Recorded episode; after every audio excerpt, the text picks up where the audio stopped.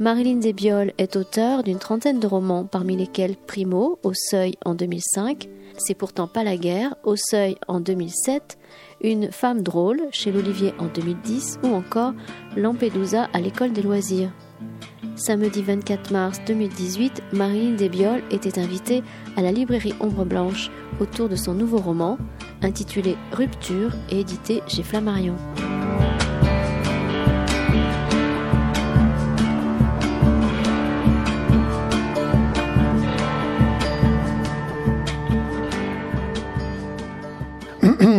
Bonjour à toutes et à tous, bienvenue. Excusez-nous pour le très léger retard, mais il y avait une précédente rencontre qui vient de se terminer. Très heureux que vous soyez là pour euh, accueillir aujourd'hui et très heureux que de, de te retrouver euh, Marilyn Desbioles, qui je crois vient pour la première fois, c'est bien ça, ici à Ombre Blanche, pour parler d'un livre? Oui. oui. Voilà, une toute première fois. Donc Marilyn Desbioles qui a publié donc ce magnifique roman, j'insiste franchement, c'est un court roman, une 120 pages, mais d'une densité incroyable, qui aborde énormément de sujets, on aura l'occasion d'en parler, avec des styles différents. Enfin, c'est vraiment un, très très beau livre. Ça s'appelle Rupture. On aura l'occasion de parler du, du, sens du titre. Je pense que la rupture euh, polysémique hein, dans, dans, dans, ce livre. Vous êtes l'auteur, Marilyn Desbioles, d'une trentaine de livres, parmi lesquels euh, des romans, mais pas seulement, hein, des écrits aussi sur euh, l'art. Euh, il y a une grande diversité dans, dans vos sources d'inspiration. Vous revenez là au roman, à la fiction, pour ce, cette ce rupture, donc chez Flammarion. Alors la rupture, c'est la rupture on peut le dire, ça d'entrée de jeu du barrage de Malpasset, un barrage qui se trouve près de Fréjus, qui en décembre 59 se, se rompt et cause la mort de plus de 400, 450 personnes. Enfin, voilà, c'est la plus grande catastrophe, hein, je crois, civile en, France, assez mal connue quand même. Euh, oui, je crois. Moi, il me paraît. Enfin, je sais pas si vous la connaissiez, si vous avez entendu parler. Bon, oui, voilà. Enfin, en tout cas, c'est pas si connu que ça. Après, c'est vrai que ça reste, c'est relatif évidemment.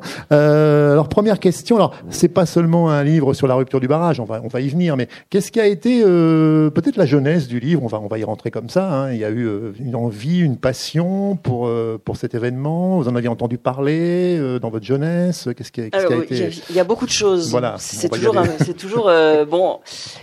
Je, vais pas, je vais essayer d'être courte. Mais on a le temps. en tout cas, ce qui s'est passé, c'est que d'abord j'ai alors, le, barrage de Malpassé a rompu l'année de ma naissance. Bon, ça ne fait pas une, une, c'est pas une raison suffisante, euh, mais quand même, euh, pendant mon enfance, oui, moi j'en ai entendu beaucoup parler.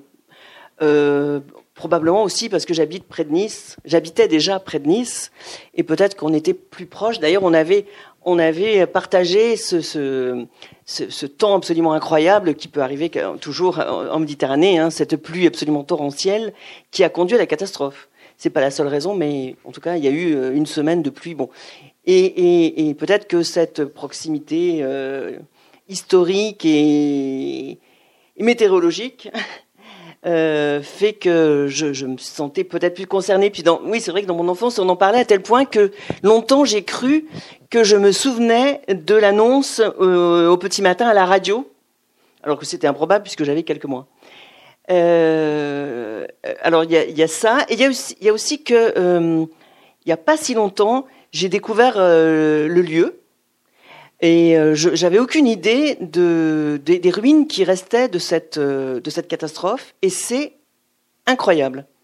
C'est très facile d'accès. Alors on sort là à Fréjus à la sortie d'autoroute, on, se gare là et puis on remonte le cours du Réran.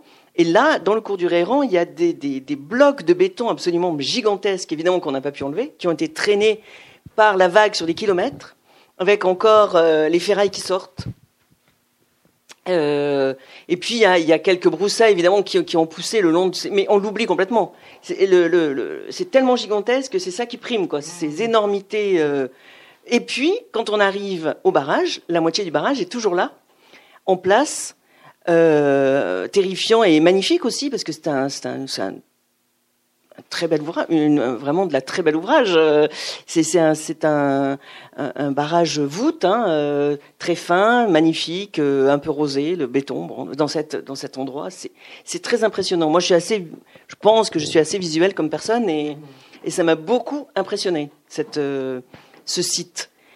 Euh, il y a eu ça, et puis il y a eu aussi euh, une commande euh, par la maison, la maison des écrivains, et qui m'a commandé quelque chose autour, et pas seulement à moi, à d'autres écrivains aussi, autour des catastrophes climatiques qui se. Bon, alors ça n'avait aucun rapport puisque c'était pas du tout, il n'était pas du tout question de ça à la fin des années 50, mais en vérité, j'ai parlé du barrage parce que j'avais envie de parler, et, ça va beaucoup compter dans ce roman, j'avais envie de parler aussi de ce chantier. J'avais envie, c'était par pure provocation de ma part, c'était qu'au lieu de parler des aléas climatiques, j'avais aussi envie de parler de ces, ouvrages qui sont aussi faits pour le bien des hommes. Ce, ce ne sont pas que des, euh, que des, que des, comment dire, des outrages qui nous seraient qui nous seraient faits quoi, hein, qui seraient faits à l'humanité. Ce sont c'est aussi des ouvrages qui malheureusement alors dans le cas du barrage c'est complètement retourné contre contre les humains mais j'avais j'avais envie de parler aussi de ces chantiers qui ont fait la fierté qui font la fierté des hommes et qui sont maintenant considérés comme euh, euh, brutalisant le, le, paysage, brutalisant la nature. Bon, voilà, par pure provocation, j'ai donc parlé de, de, de, ce chantier. Et en vérité, ce qui m'a beaucoup intéressé aussi dans, ce, dans l'écriture de ce livre, justement, c'est le chantier. C'est euh, comment euh, et mon personnage, donc mon personnage de fiction, François, il participe au chantier du barrage. C'est un ouvrier du barrage. Et euh, j'ai pu, euh, j'ai pu consulter les, les, les archives euh, de, de, Draguignan. Et là, c'était extraordinaire parce qu'en fait, les archives concernant le chantier lui-même n'avaient jamais été ouvertes. Et c'était curieux parce que je me suis moi j'avais pensé que pour le procès, etc., on aurait consulté aussi la, la fabrication du, du, du, chantier, comment c'était fait, etc. Pas du tout. Il y avait encore la, la, ficelle qui était bien rentrée dans le, dans le papier là. Et c'était, pour moi, ça a été une mine. Je, j'aurais pu y être encore là. C'était, euh, ouais, c'est incroyable. Comme tout, tout, tous ces petits détails, tous les petits détails de fabrication et aussi les, les, les, non seulement le ciment qui était utilisé, mais aussi les revendications, etc., faisaient apparaître tout, tout ce monde du travail, quoi.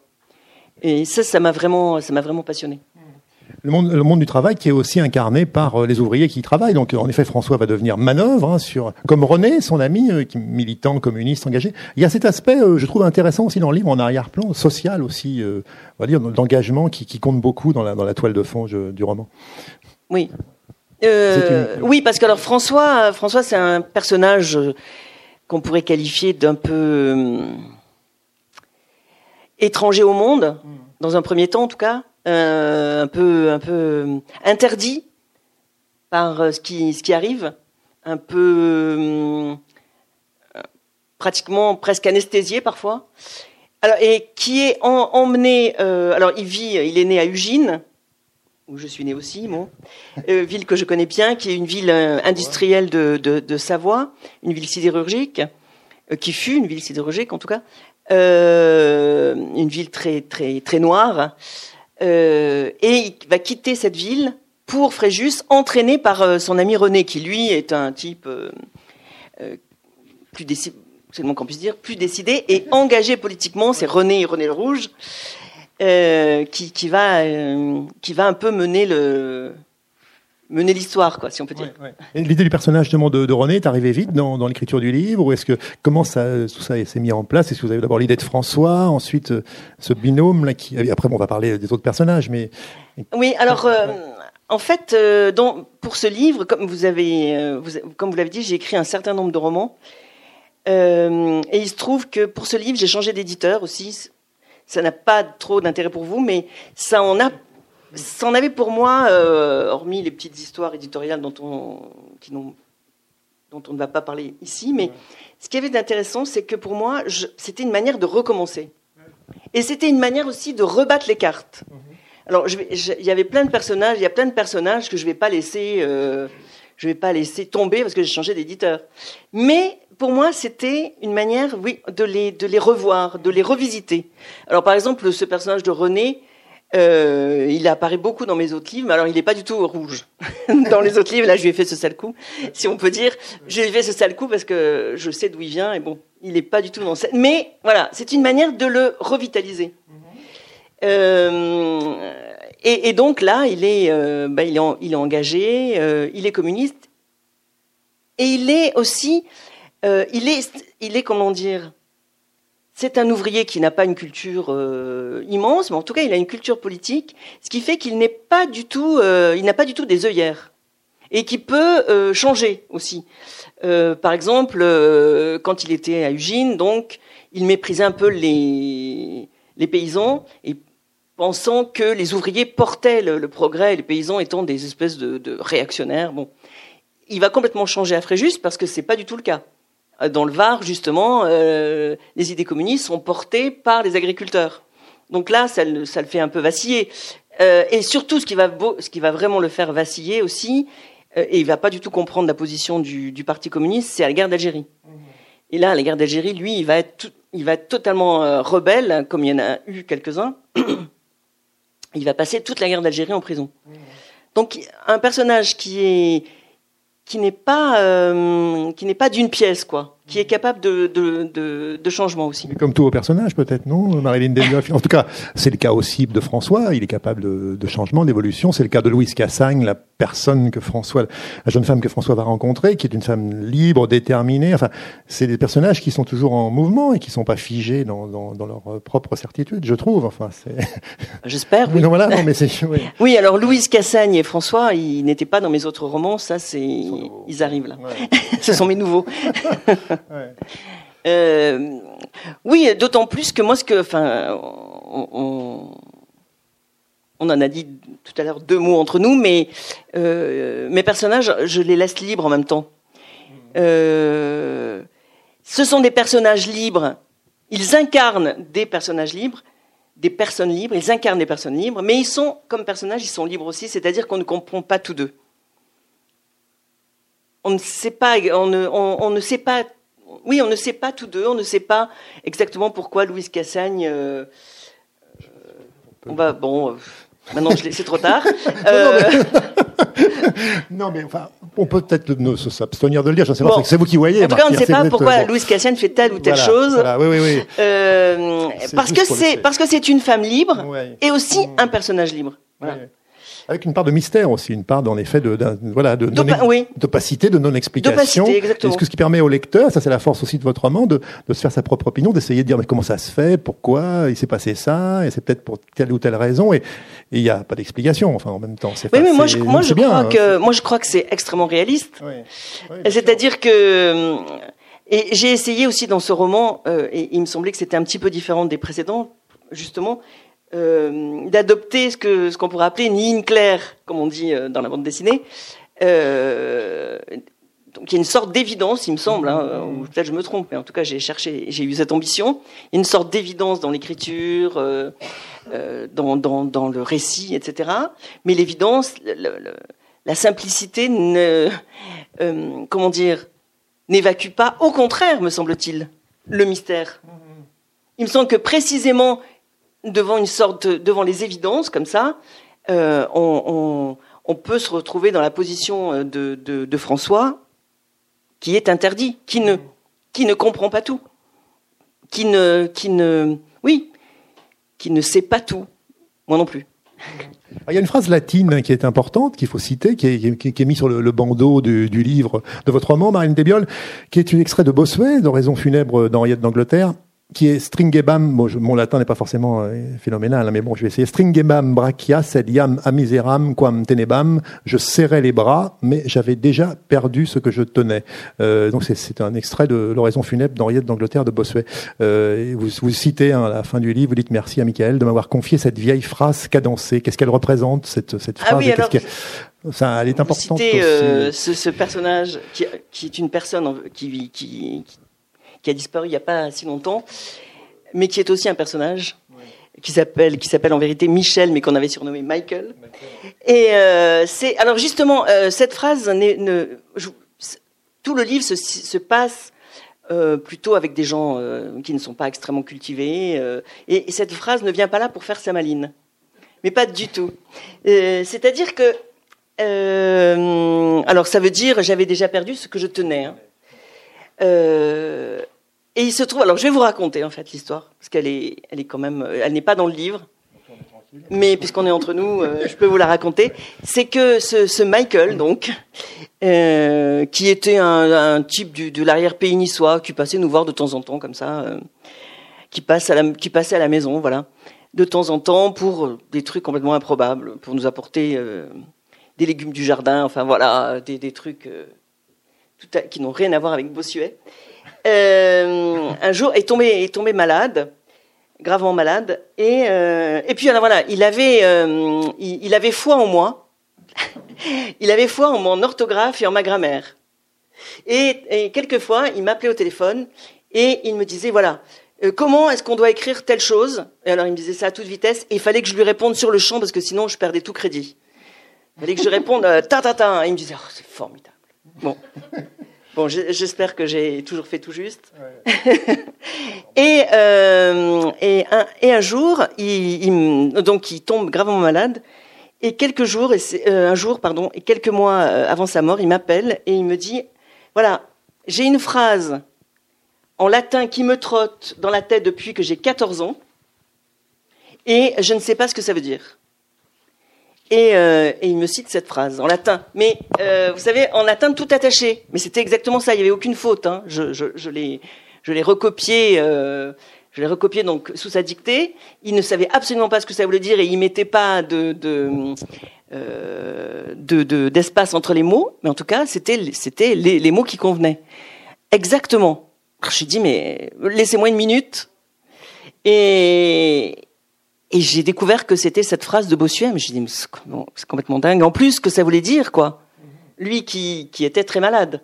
Donc je le rappelle sur le champ, je le lui dis, et, euh, je lui dis, mais où est-ce que d'où ça sort, enfin, où est-ce que vous avez appris cette phrase? Et il me dit, ben voilà, c'était euh, c'était au collège, et euh, je devais me produire sur scène, et je devais réciter cette phrase, et c'était une prof qui avait fait un spectacle autour du malade imaginaire. Elle avait euh, voilà, bon, enfin, un truc comme ça. Et, euh, et donc, il me dit, bah, écoutez, euh, je, vais, je, vais essayer. Alors, il a retrouvé, muni de, ce, de cette traduction, muni de ce viatique, il a retrouvé en fait des personnes avec lesquelles il avait, euh, il avait joué cette pièce. Et puis il est mort. Donc, et en fait, il m'a délivré cette, cette phrase. Et je, trouvais ça extraordinaire de porter une phrase euh, insensé au sens où il ne connaissait pas le sens, mais qui parlait de lui totalement à cette époque-là, et de, me le demander, justement, il aurait pu me dire ça dix ans avant. Il me le demande là, deux mois avant sa mort. Je, enfin, je, trouve que c'est c'est vraiment extraordinaire. Moi, je crois beaucoup à ça. Je crois beaucoup au, au c'est pas magique, hein. C'est pas une croyance magique. Je crois beaucoup au fait que les mots en savent plus que nous. Et nous, nous, euh, nous porte vers quelque chose que l'on ignore. Là, c'était tellement, enfin, c'était une illustration de ce que je pense tellement profondément, et venant de quelqu'un qui n'avait rien à voir avec la littérature, euh, que c'était. Euh, il faudra qu'un jour je, je, le raconte en livre. Mais c'est incroyable. Bon, bref, voilà. Et donc vous êtes dit, voilà, c'est une manière de lui, oui, de lui rendre. Mais c'est aussi que François, je lui, je, je, je, comment dire, j'ai endossé, enfin François aussi endosse cette phrase parce qu'il est dans la même position. Il ne comprend pas cette phrase. Il ne sait pas ce qu'elle veut dire. Mais il se la répète parce qu'il se, c'est comme une sorte de, euh, de, de, je me souviens, euh, mon, mon, mon, mari qui, qui est né pas très loin d'ici à Cahors avait un grand-père qui parlait occitan et, euh, et quand il sentait qu'il euh, il avait des espèces de, de malaise, euh, de, de, malaise, qu'on, vagal, vago, comme on dit vagal, je crois. Voilà. Et quand il sentait que ça partait, quoi, il se mettait à parler français, et là, on savait que ça allait très très mal. et, et c'est un peu ça, quoi. Euh, mon personnage, c'est le contraire. Il essaie de se de se tenir, puisqu'il est dans, puisque là, vous parlez d'une phrase qui apparaît à la fin du livre quand le, le barrage a cédé. Il essaie de se retenir à, à des mots en latin. C'est un peu, c'est un peu en, euh, un miroir inversé, mais c'est ça. Pour ne pas, pour ne pas perdre pied, quoi. Il se dit, si je me rappelle, si je me répète bien cette phrase, ça va aller, quoi. Alors le livre s'ouvre et se referme hein, finalement par euh, le livre s'ouvre par la catastrophe elle-même, hein, passage très très qui prend au trip, hein, puis le livre se referme avec euh, ce, passage-là. Cette idée hein, d'une construction comme ça, un petit peu circulaire, on va appeler ça comme ça, vous l'avez eu d'entrée de jeu ou qu'est-ce que pour vous que ça apporte euh, à la force de la narration au livre? Je crois qu'en fait, je, je, je, me demande si je ne l'ai pas déjà. Enfin, je, je, le dis maintenant parce que c'est écrit, hein, mais je n'ai pas fait exprès. Je me dis pas, tiens, je vais toujours commencer par la fin. Mais euh, oui, il n'y a pas de suspense, quoi. C'est pas ça l'enjeu. L'enjeu n'est pas, de toute façon, euh, bon, si on lit les quatrièmes de couverture, le barrage de mal passé, bon, on sait que ça finit mal. Euh, mais l'enjeu n'est pas là. L'enjeu, c'est qu'est-ce qui va, qu'est-ce que François va en faire, quoi. Donc on sait que ça commence euh, par cette catastrophe, et on n'est pas obsédé par ça, bien qu'il me semble que dans le livre, même si c'est court, on l'oublie à un moment. Tout à fait, oui. oui. On est pris, c'est un livre aussi très plein de contrastes aussi. Hein. En effet, l'itinéraire de François, il quitte Ugine, donc la ville noire, vous l'avez dit, la sidérurgie, bon, pour aller vers la lumière. En fait, il va vers le sud, il va vers, il va découvrir la mer, c'est un passage magnifique où il découvre la mer. Bon, c'est vrai que ça nous fait tout ça quand on arrive sur le sud, qu'on n'a jamais vu la mer, on découvre. Bon. Euh, il va découvrir les, les, pêchers, les arbres en fleurs, enfin les choses qui, et puis peut-être aussi, il va découvrir l'amour aussi avec Louis, on peut le dire, Louis Cassagne. Bon. Euh, il y a cet, cet, itinéraire très important de, de contraste, de qui, qui, qui, irrigue le livre, j'ai envie de dire. Oui, moi il me semble curieusement, malgré le, malgré le sujet, euh, si on peut dire, les sujets, parce que bon, il y a des tragédies dans ce livre, mais il me semble euh, que ce n'est pas un livre noir. Tout simplement parce que moi, je le porte pas en moi. Je, ne suis pas de ce côté-là, me semble-t-il. Mais c'est aussi que c'est aussi ce qui, d'ailleurs, ce qui me, ce qui me retient dans ce, dans, dans ces paysages du Sud, c'est, euh, cette lumière, mais qui n'en est pas moins tragique. Hein c'est pas, ce ne sont pas des rivages, euh, comme on le dit, de vacances. Enfin, si, ce sont des, rivages de vacances, mais pas seulement. Ce ne sont pas que des rivages lénifiants, en tout cas.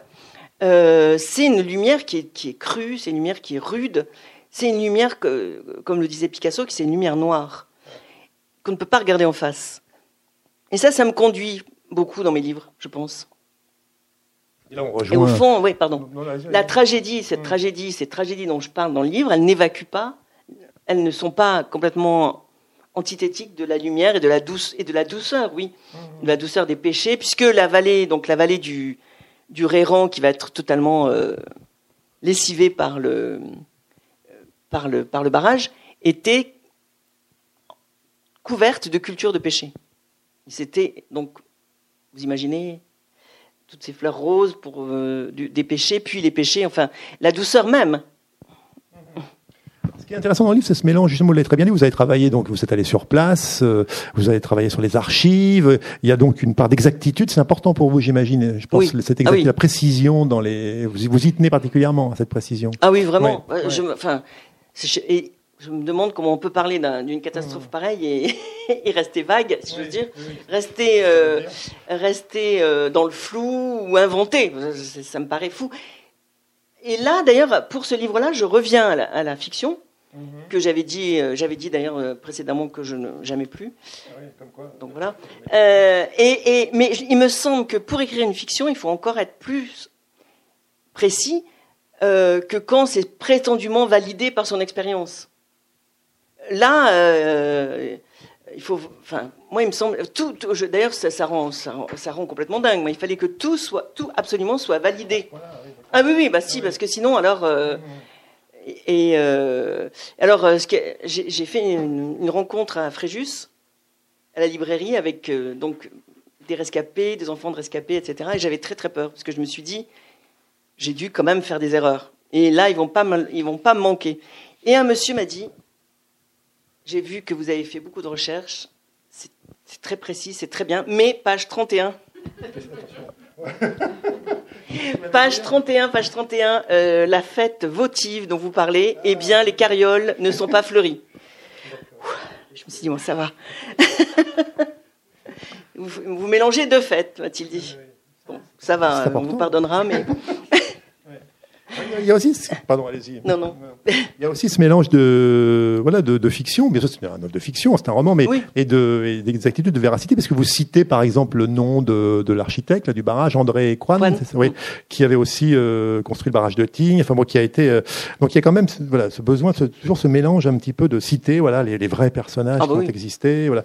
André Croine qui avait au barrage de Tignes avait été aussi confronté, mais bon, c'était un peu différent à Tignes. Ah bah y Tignes, c'est pas une catastrophe, c'est-à-dire c'était une catastrophe pour les gens qui l'ont subi, c'est-à-dire que le, la- le, le village de Tignes avait été, euh, le vieux village de Tignes avait été englouti pour les besoins du, du barrage. Un barrage, c'est quand même euh, violent, ça violente le paysage vraiment. Ça fait peur aussi. Je, je, je, pour, ça fait un- toujours un peu peur, comme Ouais. si c'était des eaux. euh, euh, bon, d'ailleurs, des séries n'ont pas manqué de, de s'en servir, hein, des séries françaises. Euh, L'eau du, du barrage, elle a quelque chose de d'effrayant, oui, curieusement.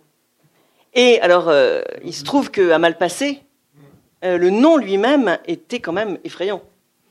Euh, cet endroit signifie littéralement le mauvais pas. Et, les, donc les habitants, les, agriculteurs de cette vallée euh, trouvaient complètement dingue qu'on puisse faire un barrage à Malpassé. Et là, c'est pas un- pas magique, c'est que simplement ce mauvais pas en était un.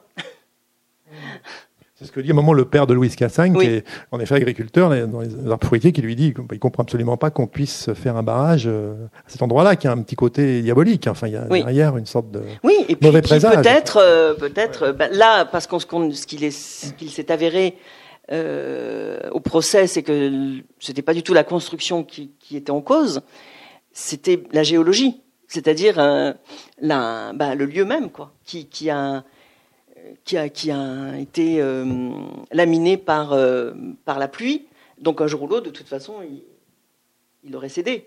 Parce que le, le- le- le terrain était trop friable. Donc en effet, un mauvais pas. Et puis il y a cette euh, violence, j'ai envie de dire inhérente, hein, vous l'avez vous l'avez un peu dit, Marie, mais au climat euh, méditerranéen. Enfin, Oui. c'est- c'est c'est les- c'est- cette violence qui peut tout d'un coup, euh, il peut se déverser des tonnes d'eau. On est proche de l'apocalypse quand même dans votre livre, on a l'impression. Ah oui, c'est- mais c'est vrai là, que là il pour le coup, on vraiment, est. euh, c'était apocalyptique. C'était voilà, c'est c'est tout à fait. C'était, euh, le vraiment, lecteur il y a- ressent. oui. euh, ouais. Il y a eu une semaine de, de pluie absolument euh, euh, dévastatrice. hein. Bon, il y en a, il y en a souvent, hein, mais là, ça a duré quand même très longtemps, une semaine. Euh, qui c'était à la fois le Var et les Alpes-Maritimes, et je regardais des petits euh, des, documentaires de l'époque ou des images. Euh, nice était complètement sous les eaux. Et puis il y avait non seulement il pleuvait, mais il y avait un- une tempête aussi. Donc tous les galets avaient envahi la promenade des Anglais. Bon, je dois aussi, je dois aussi dire que dans les raisons qui m'ont poussé à écrire ce livre, alors toutes celles que j'ai dites pour commencer, mais en vérité, très profondément, il y a eu le 14 juillet, euh, auquel euh, j'étais, auquel nous étions d'ailleurs. Oui, on en a parlé. Moi, j'y étais aussi. oui, c'est vrai. Et, et, et quand je décris euh, le- la promenade des Anglais sous les eaux, évidemment, il y avait pas, on n'était pas sous les eaux le 4 au 14 juillet, mais euh, il y a, j'ai ça dans la tête, quoi. J'ai ce, ce bouleversement. J'ai ce bouleversement et ce, cette, cette, dé- cette promenade des Anglais défigurée, quoi. Enfin, qui ne sera plus jamais euh, ce qu'elle est, au fond, que ce qu'elle était. D'ailleurs, euh, même physiquement, puisque maintenant elle est, elle est barrée en quelque sorte par, euh, par toute une euh, des séries de plots qui empêchent qu'un camion puisse y entrer. Bon. On se disait peut-être que ce serait peut-être intéressant d'entendre le, le texte. Est-ce que vous souhaiteriez peut-être Ah, là, à ce au moment là où on, on se fait une pause, euh, lire un extrait, je ne sais pas lequel vous. Vous avez une idée?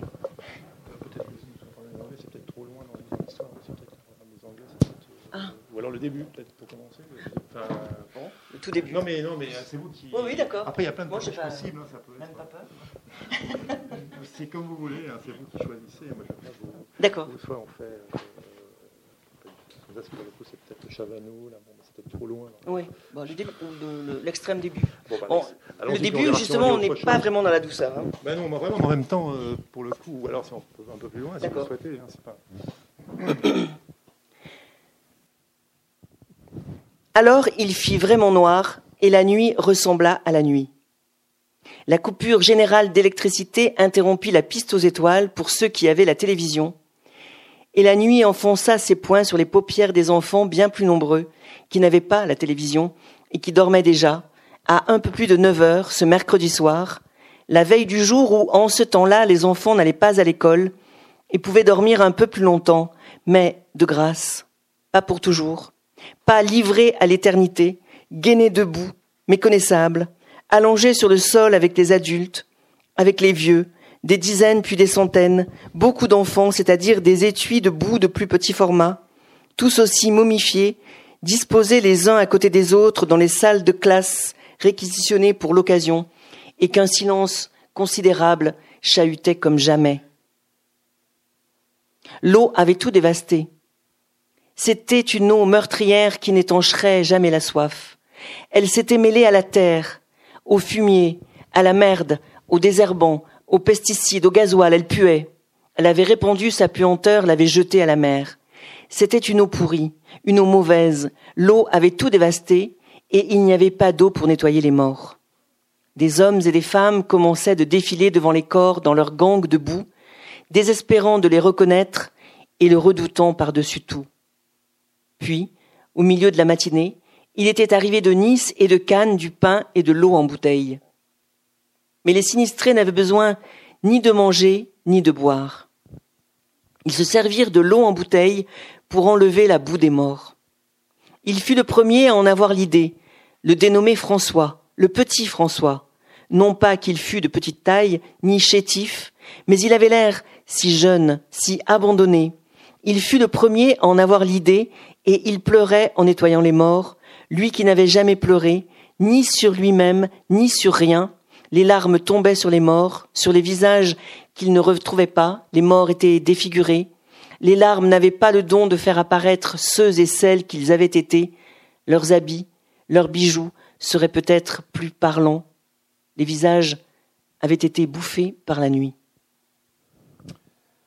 Merci beaucoup. Donc oui, il y a, cette. Euh, alors, ce qui est euh, en effet aussi important à souligner, je crois, dans le livre, c'est donc ce personnage de François, hein, qui va donc euh, arriver sur place, travailler, être embauché comme comme manœuvre sur le sur le chantier, va aussi, et je crois que c'est important de le souligner, il se passionne pour la photographie. C'est un, un, élément important du livre aussi. Vous avez beaucoup, vous avez pas mal écrit sur l'art, aussi sur la peinture. C'est des, des, domaines qui vous intéressent particulièrement. Quelle fonction occupe cette, la photographie dans, dans, ce livre Moi, je trouve qu'elle a, une fonction intéressante et justement, je vous laisse peut-être la, la le préciser. Bah, pour lui, c'est une manière justement de, d'être un peu plus au monde. Mmh. Euh, il ne photographie pas de personnes, de personnages où il les rate. Euh, il photographie vraiment euh, euh, le, le paysage avec une démarche euh, intéressante parce que, par exemple, il photographie tous les, la plage en morceaux. Mhm. Il a une démarche d'artiste quasiment, sans le savoir, mais sans le savoir. Et, et, évidemment, s'il fait de la photo, c'est parce que c'est à sa portée aussi. C'est un art populaire. C'est un art que tout le monde, tout le monde peut faire des photos. Euh, il peut s'acheter son appareil photo euh, avec avec ses premiers ses premières P. et, et c'est un art populaire. Alors il y a des ruptures dans ce livre, mais il y a quand même des choses qui sont des liens oui, c'est que euh, c'est que alors sans doute était-ce une euh, était-ce euh, une, utopie de l'époque hein, de ne pas de faire que l'art ne soit pas séparé et, représente une comment dire une manière pour pour des gens de peu, comme on dit, on dit de, de, de s'émanciper. C'était, c'était une utopie des, des années 50, de, l'immédiate après-guerre, et euh, véhiculée aussi par le Parti communiste, hein, par exemple. Euh, notamment, euh, et puis notamment dans les ciné-clubs, dans le cinéma, ils vont beaucoup au cinéma. Mhm. Il y avait cette utopie-là, mais le lien que je, que le lien en question, c'est que donc le lien, c'est que l'art n'est pas séparé des, des gens qui ne sont pas si cultivés. Mais moi, j'ai toujours cette utopie au fond. j'ai toujours cette utopie en, moi. Je ne, ne peux pas me résoudre à, ce que les livres euh, ne soient pas pour tout le monde. Je peux, peux pas m'y résoudre. C'est une utopie, en effet. Euh, mais euh, je, crois qu'il y a vraiment ça à l'œuvre dans ce livre. Et donc, il est question de livres, puisque, je ne sais pas si on peut en parler, mais François, François a une rupture en lui, une sorte de faille en lui, c'est que son, son, son père, qui s'entendait pas du tout avec sa mère, ne voulait pas l'appeler François, mais Augustin. Et donc il lui, il lui donnait ce nom à l'oreille quand il était petit, et, comme son père a disparu pendant la guerre, euh, disparu au sens euh, littéral du terme, c'est pas qu'il est mort, mais qu'il a disparu.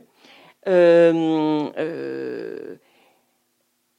sa manière de se rappeler son père, c'est justement ce chuchotement à l'oreille de son prénom, de son prénom secret. Et Louise Cassagne, qui a fait des études, quant à elle, va lui offrir Le Grand Maulne, qui est un livre que j'aime beaucoup et que, j'ai lu adolescente, mais que je n'oublie pas. Et Augustin, bien sûr, c'est aussi, euh, c'est aussi Augustin Maulde, bien sûr. Euh, donc voilà, il y a ces liens euh, qui sont faits avec avec la, culture, oui, avec les arts, avec avec même la peinture, puisque Picasso Picasso apparaît parce que il a fait le portrait d'un d'un communiste dans un journal, comme il, en a fait beaucoup d'ailleurs. Par exemple. Mais toutes ces, petites touches hein, qui ne sont pas là euh, pour, faire érudit, euh, vraiment pas, sont là pour manifester ce lien, justement. Ce, ce, cette, euh, cette, cette utopie, oui, cette ambition, au fond. Je vais lire un passage.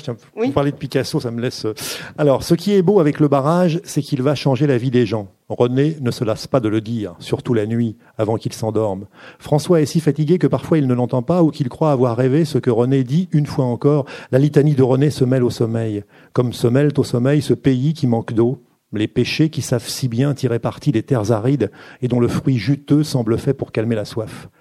Pêche, Pomme de Perse venue de Chine en vérité par la route de la soie, soie rose sans doute et ruine dorée de l'aqueduc que les Romains déjà avaient construit pour amener l'eau jusqu'à Fréjus, 40 kilomètres de travail perdu.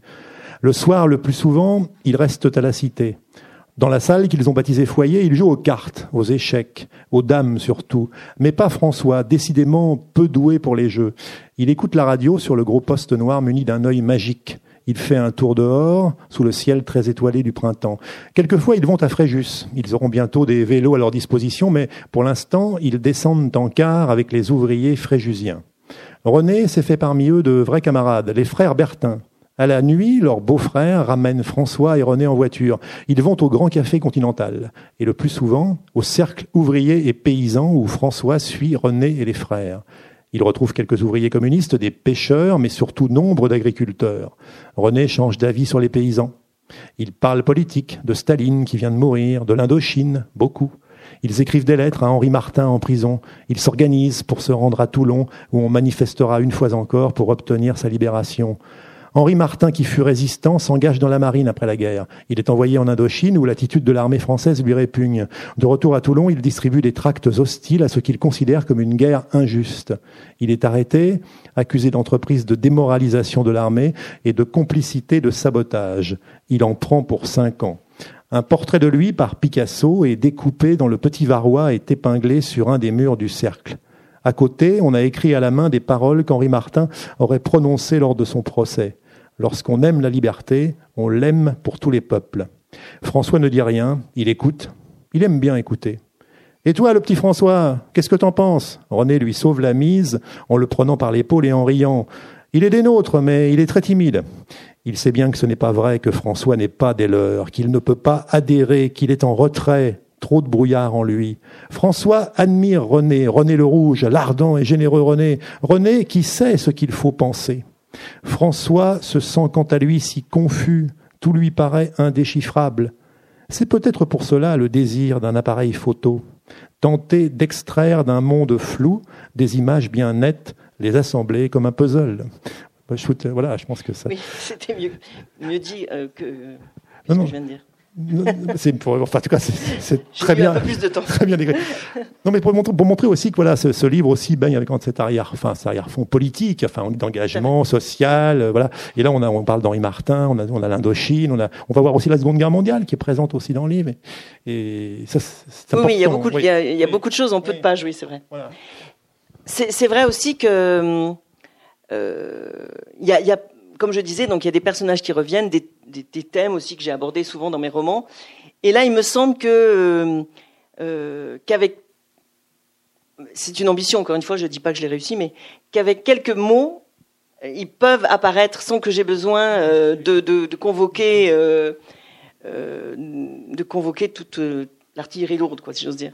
et donc, c'était un peu l'ambition de ce livre. C'était qu'avec peu de mots, des choses parfois un peu, un peu lourdes d'ailleurs puissent apparaître. Par exemple, la guerre d'Algérie est traitée en dix pages. Euh, un, mais.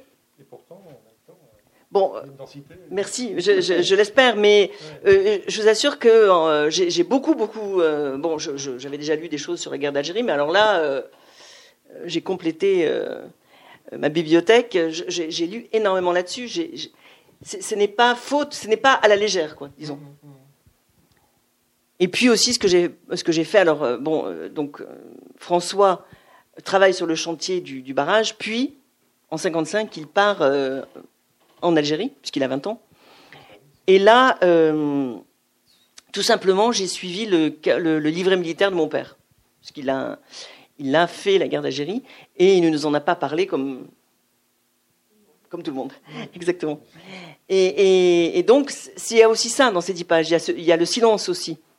Je, suis loin de tout savoir. Mais euh, c'est vrai que j'ai demandé au ministère de la Défense euh, le livret de mon père et, j'ai pu reconstituer euh, les choses, des, petites bribes qu'il nous avait racontées. Tout s'est un peu, comment dire, tout s'est sous mes yeux organisé. Toutes ces petites bribes qui nous avaient, parce que mon père est, est mort, j'ai pas pu le vérifier, mais en tout cas, j'ai pu vérifier plein de choses. C'était assez, assez, assez fou, quoi. Une, en tout cas, une, le mouvement. Euh, j'ai pu reconstituer ce mouvement et je l'ai donné à François, bien entendu. Mais en fait, euh, oui, la, la guerre d'Algérie finalement incarne aussi une rupture, enfin en quelque sorte très nette. Enfin, pour revenir oui. au, au, titre, on avait dit qu'on en parlerait au début, mais je me rends compte qu'on a. Enfin, c'est vrai que c'est la, la, rupture est prise euh, sous des sens très très divers. Enfin, c'est l'idée de parler de la guerre d'Algérie. Là aussi, encore même question. Euh, dès le début, vous pensiez, enfin, ça a été. Euh... Mais je crois que j'en parle presque toujours. Vous parlez presque toujours. Là encore une fois, ouais. ça fait vraiment partie, mais simplement c'est une petite touche. Où, bon, là, mon personnage euh, euh, part à la guerre, enfin, ce qu'on qu n'appelait pas une guerre, fait la guerre d'Algérie donc. Et euh, c'est une rupture, oui, en effet, supplémentaire pour lui qui a, qui a déjà quelques failles. Mais euh, quelqu'un d'ailleurs me disait, euh, ce, ce, ce, François, vraiment, vous lui en faites subir. Ce n'est pas moi. Euh, ces gens qui sont nés, euh, qui sont nés en 35, ils, ils ont vécu tout ça. Et, oui. Et parfois pire, bien pire. Je me disais en, vous lisant Marilyn Desbiol, je trouvais que justement le passage, euh, je ne sais pas si vous direz si ça, si ça, ça vous paraît juste, que le style, l'écriture, je parle vraiment du passage sur la guerre d'Algérie, me paraît différent. Enfin, il y a comme s'il y a des mots, des, beaucoup de phrases nominales, des mots comme s'il y avait une oui. urgence, un, oui. je sais pas j'ai du mal à trouver le mot, mais enfin, oui, oui, oui c'est vrai. C'est plus radical, quoi. C'est plus rapide, c'est plus, voilà, c'est, Oui, oui, c'est vrai. Et puis, c'était une manière aussi de, bah, de traverser justement ce, ce silence et cette incompréhension aussi. Le, François, il, ne comprend pas tous les enjeux. Il se demande ce qu'il fout là, en gros. Euh, il ne comprend pas tous les enjeux de, ce conflit. Et, il y a les mots euh, portent aussi tout, ce qui est en creux, quoi, et aussi tout ce qui ne peut pas être dit, euh, parce qu'il assiste à des choses violentes. bon, les mots portent ça.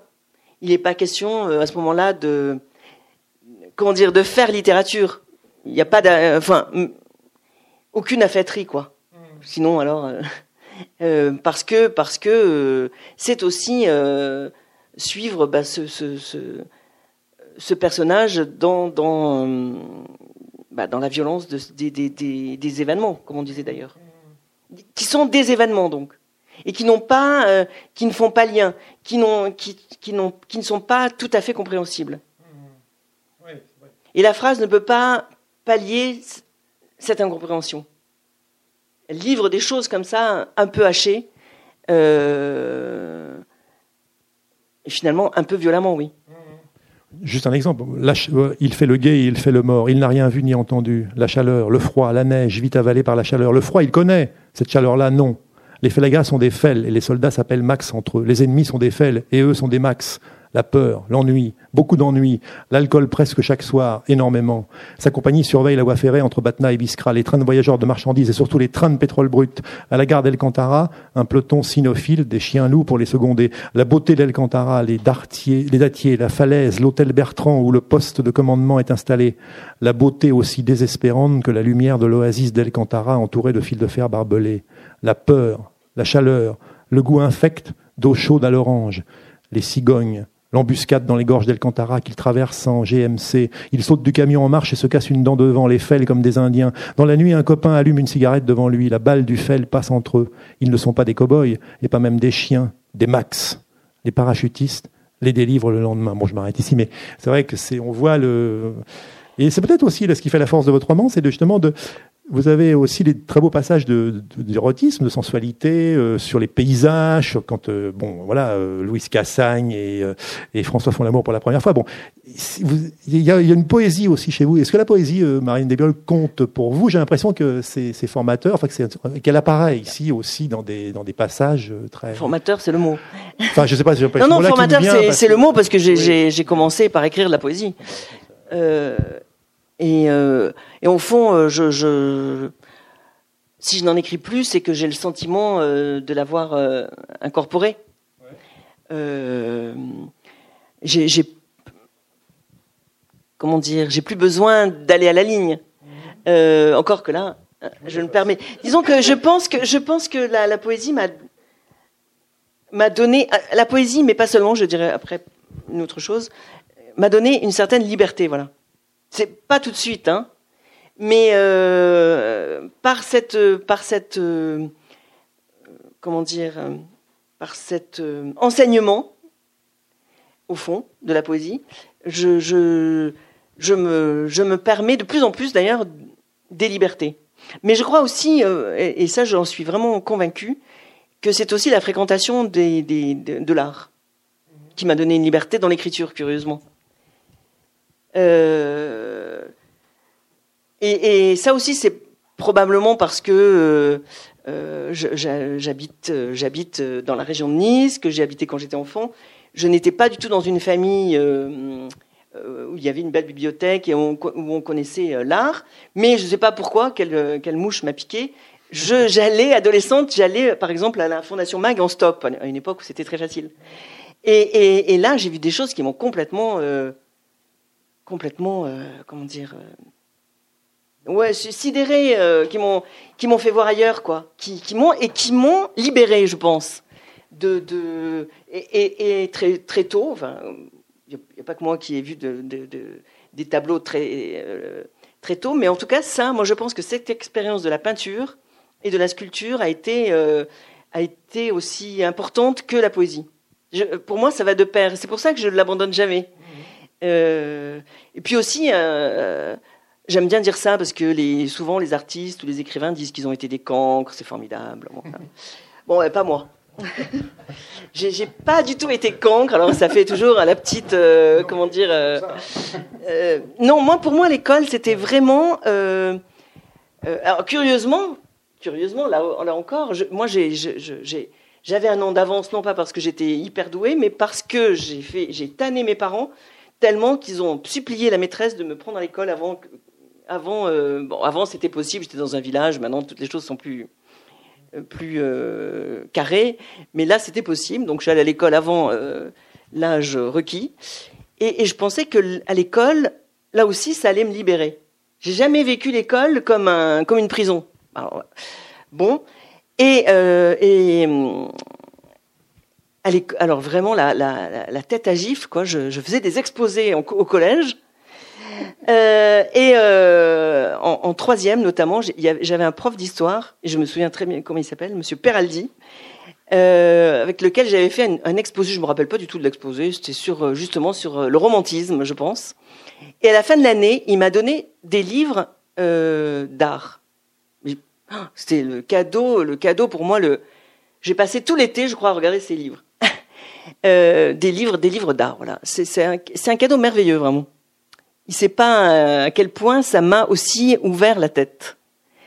Et, et, et voilà. Je, je, pense que la, la poésie, oui, et, et, et la peinture. Moi, j'ai toujours écrit aussi. Euh, j'ai toujours écrit des, des, je sais pas, Dieu là, là aussi, Dieu sait pourquoi. Dès que j'ai su écrire, j'ai et dès que j'ai lu des livres, je les ai pastichés. J'ai fait des petites, euh, j'ai fait des, j'ai écrit des petits trucs, euh, des poésies ou pas. Mais alors, ce qui était bizarre, c'est que je l'organisais en livres. C'est-à-dire au fond que c'était le livre. Je voulais écrire des livres au fond. Jamais, j'ai jamais écrit un journal. Euh, j'écrivais des recueils de poésie, alors avec des culs de lampe, euh, avec la pagination. C'est bizarre. non mais, euh, c'est-à-dire, c'est l'idée, oui, d'écrire un livre, que ce soit un livre de poèmes ou un livre ou un roman. Mais il y avait cette, idée, cette idée-là, oui. Mmh. Alors, donc, peinture, art, euh, poésie. Vous avez écrit, en effet, vous avez publié un texte, par exemple, avec Rodin, là, en 2017, bon, texte sur Valoton. Enfin, vous avez toujours, en effet, c'est vrai, gardé ce, ce, contact euh, très, très direct, en fait, avec les, avec les l'art en général. En bah oui, moi, je, je, oui. je, leur dois. Beaucoup. Oui, oui, oui, oui, Vous avez parlé du cinéma à un moment donné, parce que en effet, les, les, François et Louise vont au cinéma, ils vont voir des films, vous les citez, on sent qu'il y a un amour chez vous du cinéma, enfin une connaissance. Bon, et je me suis, je me disais aussi que le livre lui-même, finalement, qui est un livre très court, 120 pages, on est pris, on est embarqué, et puis bon, on le lâche pas, et puis c'est vrai que ça va vite, comme si on, je sais pas, est-ce que du côté de la forme brève, vous avez une écriture très visuelle aussi, on voit, il y a des plans serrés, des plans, des plans plus, plus larges, plus panoramiques. Est-ce que c'est quelque chose qui ah est important pour vous? Je pense. Il y a un rythme, enfin. Oui, on peut, oui, on peut lire ce livre le temps d'un film. Voilà, exactement. Par exemple. Mais aussi, euh, je, je pense qu'il y a l'idée aussi du, du, du travelling mmh. et de, euh, et de, de, du gros plan, etc. Ouais. Bon, moi, il euh, y a un écrivain que j'aime particulièrement, c'est Claude Simon, qui a beaucoup à voir avec le cinéma, parce que euh, les écrivains on cite toujours euh, donc les livres qu'ils ont lus ou ou la peinture, mais le cinéma, curieusement, en 2017, toujours pas beaucoup, 2018 même, toujours pas beaucoup. C'est curieux quand même. Alors que bon, ça compte dans nos vies quand même les images. Euh, et moi, je pense que ça compte, oui. Je pense que ça. Je pense qu'on n'écrit pas pareil euh, euh, après le cinéma, après toutes, toutes ces, toutes ces, tout ce siècle et plus encore de, de cinéma qu'avant. Enfin, ça me paraît évident. Et, et, et, je pense, oui, que là, par exemple, il y a, y, a, y, a, beaucoup de de références cinématographiques. Ouais, ouais. Il y a, de, des, il y a des, des, des, plans séquences. Le plan séquence, par exemple. Ouais, le plan séquence de la fin. Euh, je pense que le, le, le, le cinéma n'y est pas pour rien. Mmh. Euh, oui, oui, ça, je crois que je crois que c'est, je crois que c'est très fort, oui.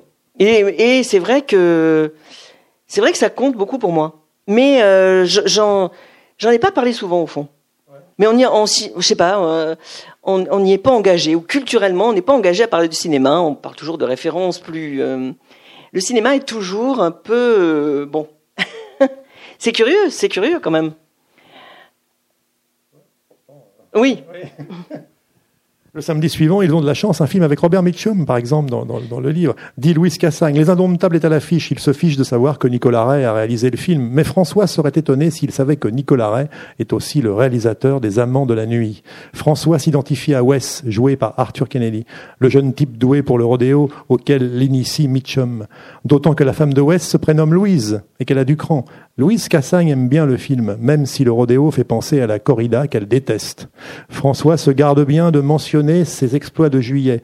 Cet automne-là, ils vont beaucoup au cinéma. François tient à payer les deux places, 50 francs chacune, ainsi que les esquimaux à l'entracte.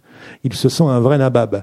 Cet automne-là, ils vont beaucoup au cinéma où passent Le Corsaire Rouge, La Dernière Flèche, Quo-Vadis, La Captive aux yeux clairs, Thérèse Raquin, Julieta, L'ennemi public numéro un, Les Chemises Rouges avec Raph Vallone, Garibaldi Anna Magnani, Anita, l'épouse de Garibaldi, Les Chemises Rouges, qu'exceptionnellement René, René le Rouge vient voir aussi. Voilà. Bon, enfin bon, il y, a, il y a beaucoup de, c'est un peu une, oui. un hommage. Enfin, il y a oui, oui, film, enfin, ça revient dans le livre. C'est vrai. Et puis, euh, c'est vrai que dans les années 50, donc il y a ce que j'ai dit, c'est l'émergence du des, des, des ciné-clubs, mais pas seulement. Il y avait aussi le fait que les gens allaient au cinéma euh, très facilement parce que c'était pas cher. Et euh, ma mère, par exemple, me raconte qu'elle elle allait au cinéma deux, trois fois par semaine, voire plus. et qu'elle allait voir là aussi rupture et puis le lien justement avec la culture et, et les gens qui n'en ont pas beaucoup, euh, et elle allait voir des films qui aujourd'hui sont considérés comme euh, des, chefs-d'œuvre que l'on voit juste précisément dans des ciné-clubs, etc. Et elle euh, ne peut pas dire du tout qu'elle est le réalisateur, bien sûr. Elle, sait très bien quels sont les, acteurs et tout ça, mais elle ne parle pas des réalisateurs.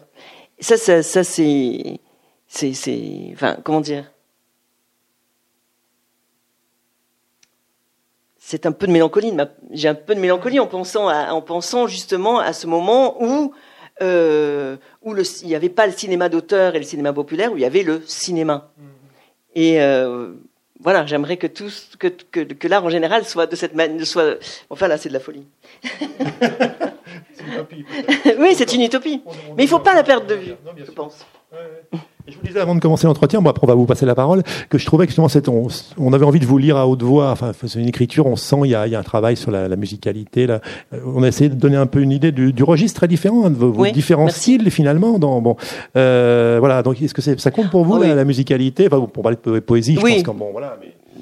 Oui, la, la poésie, c'est mon, mon école d'écriture, euh, et, et, et, pas seulement, ça continue. Moi, c'est vrai que j'entends le texte. Je, je, ne le lis pas à voix haute, hein, euh, mais je l'entends, je, je l'entends vraiment. Alors c'est pas c'est pas forcément harmonieux, c'est une musique parfois, euh, mais ça compte énormément. La musique compte. Pour moi, c'est c'est je dirais même que c'est premier, vraiment. Euh, et c'est pour ça que j'écris très lentement, très très lentement. Alors que c'est un rythme rapide qui ne manifeste pas euh, cette lenteur. C'est d'ailleurs c'est marrant le, le, le, comment dire cette, cette dichotomie qu'il y a entre euh, l'énergie du début qui est presque une impatience et puis qui doit être délayée euh, parce que bah, c'est long d'écrire un roman. Enfin moi c'est très long euh, puisqu'il faut que ça soit musical. Alors bon, euh, et c'est très long. Mais le pari c'est qu'il faut maintenir cette qualité de, de, de, cette énergie et cette j'allais dire, euh, cette qualité d'impatience, mais oui, pratiquement, jusqu'au bout. C'est un peu ça l'enjeu. Euh, euh, et l'enjeu aussi, c'est que ce soit musical, oui. C'est que ça sonne, c'est que ça, qu'il y ait des ruptures, là encore, de rythme, mais que, et que ce soit, qu'il y ait un rythme, voilà. Et moi, ce que j'essaie de faire, et peut-être je me trompe complètement et que tous les livres, il y a des personnages récurrents, il y a des thèmes récurrents, d'accord, mais j'essaie de trouver à chaque livre son rythme, le rythme du livre. La, la, la musique du livre, quoi, en somme. Vous écrivez lentement, vous avez quand même écrit près de 30 livres, donc c'est quand même. Euh, oui, mais j'écris tout le temps. Oui, et puis vous aviez eu le prix féminin, je ne l'ai pas signalé, mais c'était pour euh, Anchise, c'était en 99, c'est bien ça, voilà, dans, dans, au seuil, les collections fiction et compagnie. Euh, Peut-être on va vous passer quand même la, la parole, ça fait quand même une heure qu'on qu discute, là, donc c'est quand même des réflexions, des remarques, peut-être pour Marilyn Desbioles, à propos de son livre Rupture.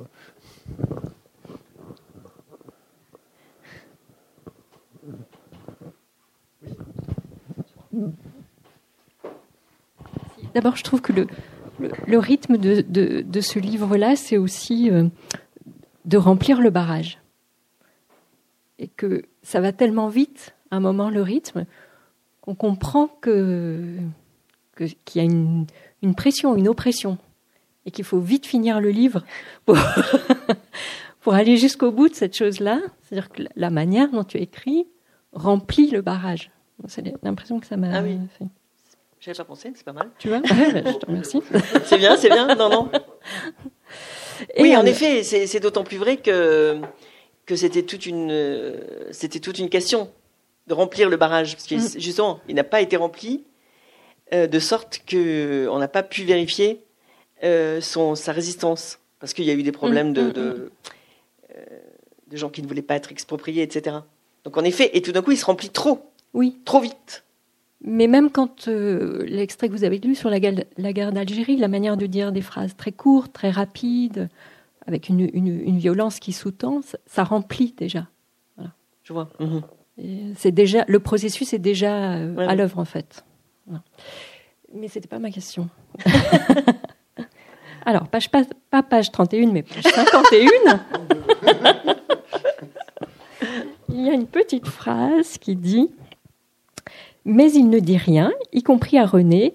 il ne veut pas disperser l'apparition de la jeune fille en parole. Et euh, je me suis dit, est-ce que écrire, c'est aussi disperser? Parce que là, c'est parler qui est dispersé. Et, François, c'est quand même un taiseux, il n'a pas les mots, il a peut-être les images photographiques, mais... Alors moi, je ne crois pas. Hum. Je pense que c'est vraiment la parole qui disperse. Il y a, y a un... Et que justement, écrire, alors que euh, on nous bassine beaucoup avec le fait que, au fond, euh, c'est comme parler pratiquement. C'est un peu, enfin bon, il y a un peu de ça quand même dans. Ben non. euh, y moi, j'aime beaucoup, euh, j'aime beaucoup Verlaine. J'ai une, tendresse beaucoup, j'ai une, grande tendresse pour lui. Il y a, il y a un recueil qui m'a toujours fasciné. Le titre, c'est Romances sans parole. Ça dit tout. Euh, l'écriture, bah, c'est un peu ça. Ce sont des romances sans parole. et, oui, je crois qu'il y a ça là-dedans il y a, y a, y a dans, justement le fait que, que, François ne veut pas parler de, de Louise Cassagne. Oui, je, dis Louise Cassagne parce que pour moi, c'est Louise Cassagne. c'est pas Louise. Euh, c'est les deux. Souvent, euh, quand on pense à des personnes, euh, c'est pas seulement le prénom qui vient, c'est les deux. Bon, bref, c'est un petit aparté. Euh, mais voilà, Louise Cassagne, elle est, et, là aussi, moi non plus, j'avais pas envie d'en dire trop. C'est tout, tout est comment dire. Euh, l'écriture, c'est aussi un exercice. À la fois, c'est un exercice difficile de retenue, de, de et de quand même de, de mise au jour. Euh, c'est très difficile, oui. D'ailleurs, après, tu dis et il ne se dira rien à lui-même. Oui. Il ne se parle pas à lui-même non plus. Oui, c'est ça. C'est pas, c'est pas non plus c'est pas non plus, il n'a pas, euh, comment dire, c'est pas, euh, il n'a pas un secret en lui qu'il ne veut pas dévoiler. C'est, D'ailleurs, c'est énervant parce que on a envie de savoir. Voilà ce qui s'est passé entre avec le ah, oh, ah, oui. Voilà ben non. Ben non. Mais en fait si parce qu'il y a tellement de place pour qu'on se l'invente oui. que moi en tous les cas je me le suis inventé. Bah, moi, je, moi, j'attends ça du lecteur au fond. Moi, je, je, enfin, comment dire, je fais le pari que le lecteur euh, va jouer avec moi. Et, et, qu'il n'est pas pris en otage, que je lui dis pas tout. J'ai une version et je suis sûre de ma version parce qu'en plus je l'ai lu en creux forcément parce que je suis sûre. Donc il y a, y a cet ouvert, ce possible là comme des indices en fait. Oui. Voilà, si tu te fais une idée de l'histoire, tu peux la lire en creux. C'est possible. Moi, j'ai la mienne, mais je pense que peut-être d'autres lecteurs ont la leur, que c'est pas la même version. Sans doute. Mais il y a des possibles, en fait. Mais, euh, euh, vous savez, on se, souvent, on se souvient, euh, on se souvient toujours plus des critiques que des louanges, malheureusement. Et pour justement le livre que vous évoquiez, qui a eu le prix féminin en Chise, un critique avait dit ce livre n'est pas abouti. C'est vachement vrai. Non, si. Moi, je le prends. si, si, je trouve qu'il a vachement raison. Ce livre n'est pas abouti, mais moi, pour moi, abouti, c'est la mort. Non, mais c'est vrai. Euh, il y a des choses qui restent en suspens, mais c'est peut-être une ruse de ma part, d'ailleurs. Euh, c'est une ruse pour déjouer précisément la mort et la fin du livre. Et la fin tout court. Euh, et pour pouvoir continuer dans d'autres livres. Mais je dis pas que va y avoir Louis Cassel de retour. Hein. mais, mais je trouve que mes, oui, mes personnages sont libres. Euh, ils, sont, il y a quelque chose de, suspendu, me semble. Alors c'est peut-être un défaut, hein, mais, mais pour moi c'est vital, quoi. Mais c'est vrai que comme tu racontes une histoire, on a envie de savoir l'histoire. Il y a ces, creux, quoi. C'est vrai. C'est vrai, mais le, le, lecteur a toute licence de se raconter, de se raconter sa propre histoire, bien sûr.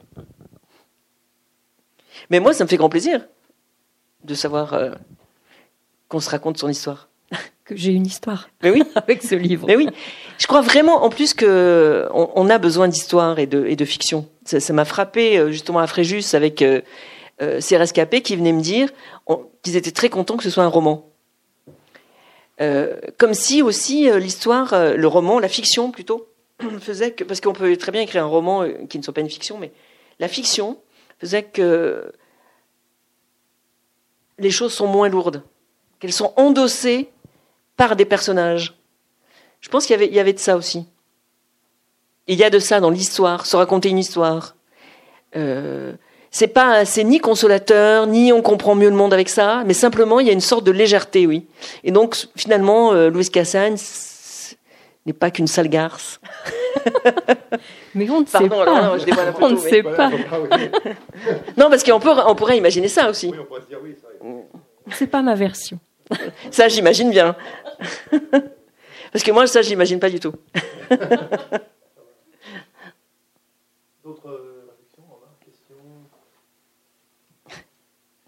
Aussi, juste pour ne pas se disperser en paroles, roman sans parole, il n'y a pas de au sens strict du terme de dialogue dans vos Ah non, ça c'est vrai. Non, justement, c'est intéressant parce qu'ils sont rechassés dans le, en indirect dans, dans l'histoire elle-même, dans la trame oui. du, comme si voilà, c'est maintenir aussi une tension. Euh, oui, oui.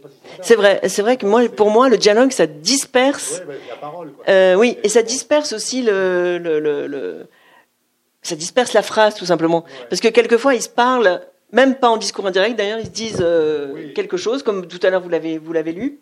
C'est pas en discours indirect, mais c'est enchâssé dans, dans, dans, le cours de la phrase. Il n'y a pas, euh, enfin disons visuellement, le dialogue n'est pas manifesté quoi. Il y a des discours indirects, mais il y a aussi euh, du discours direct pris dans la patte de la phrase. Mais là aussi, c'est une question musicale puis il y a la dimension de l'histoire, on l'avait compris au sens large, l'histoire. Ah oui. Euh, bon, là, 1945, la guerre d'Algérie, euh, l'Indochine. Ouais. Bon. Vous avez écrit, je crois, un texte justement sur le, le front de l'Aube, c'est bien ça aussi, par l'année dernière il y a Oui, oui c'est vrai, ça c'est une commande. 14-18, enfin sur la, oui. le chemin des dames. Oui. Euh, est-ce que ces deux textes-là Si, oui, c'est vrai. Mais si, c'est vrai qu'il y, y a des télescopages et euh, on, on enfin, disons que les commanditaires de cette, euh, euh, de cette, cet oratorio, parce que c'est un c'est un livret donc que j'ai écrit pour un oratorio.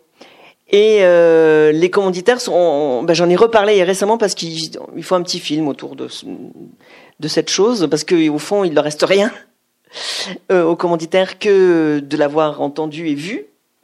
Et puis il y a, le livret hein, qui a été, qui a, qui a été, qui a fait l'objet d'un livre. Euh, puisque je ne sais faire que des livres au fond. Euh, et donc on, a, on est revenu là-dessus, mais c'est vrai qu'il y a des télescopages. Ouais. Et euh, précédemment, d'ailleurs, euh, ce pourquoi aussi on avait pensé à moi, c'est que précédemment j'avais écrit un livre qui s'appelle Le Beau Temps, qui se passe à Nice, et il y a eu des questions de Maurice Jaubert et du cinéma, parce que Maurice Jaubert, c'est, j'ai vraiment adoré ce personnage. c'est un, il a quasiment inventé le, la musique de film. Il, a, il est né à Nice. Euh, et j'aime aussi beaucoup le capitaine Jaubert parce que ce, ce, ce, Maurice Jaubert est mort euh, sur le front en 40. Et c'était un capitaine, il prenait très à cœur sa, mission. Parce qu'on a oublié aussi qu'il y a eu un front et qu'il y a eu beaucoup de morts quand même. Euh, entre mai et juin 40, des soldats j'entends. Et, donc, le, le commanditaire a vu le rapport, évidemment, entre euh, bah, Maurice Jaubert, euh, le capitaine, la guerre de 40, et puis, euh, et puis la guerre de 14. Mmh. Et c'était, pour, pour tout dire, c'était un, c'était une commande, c'est une commande passée par la Fondation de France et les nouveaux commanditaires. Donc c'est la société civile qui, passe la commande. Là, en l'occurrence, c'était par exemple un ancien agriculteur. donc là, c'était ce que je disais tout à l'heure. Et, et, ils avaient envie, donc il y avait des, des profs, euh, ils avaient envie que le chemin des dames ne soit pas vu seulement toujours comme une, cette affreuse, euh, comme une défaite, comme si d'ailleurs il y avait eu une victoire, bon, euh, comme cette affreuse défaite, cette catastrophe absolue, quoi, 500 000 morts à peu près, et qui est la possibilité d'une musique. C'était une, c'était une belle chose. Je sais plus pourquoi on me disait ça, mais euh, euh, oui, de l'histoire, oui. Oui, oui, bah là, oui. Oui. Oui, bah là, par exemple, pour l'oratorio, c'était c'est un petit texte de, de, de, je sais pas, à moins une vingtaine de pages, mais j'ai j'ai lu énormément de choses sur le chemin des dames, qui est tout à fait revisité aujourd'hui avec d'autres mots. C'est vraiment c'est vraiment très passionnant. Ce, ce ne sont plus des mutineries, on appelle maintenant ça des rébellions, quoi. Euh, l'importance des mots qui, qui, qui, qui nous disent d'autres choses, qui, qui revisitent complètement euh, euh, l'histoire, précisément. Le travail des historiens, bien sûr, c'est important pour nous, euh, pour nous autres écrivains.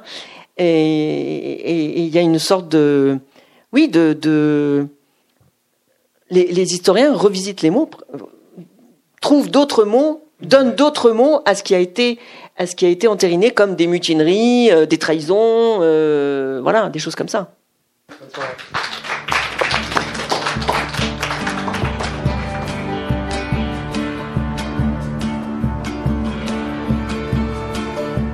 Vous venez d'écouter Marilyn Desbiol à la librairie Ombre Blanche, samedi 24 mars 2018, autour de son roman Rupture, paru aux éditions Flammarion.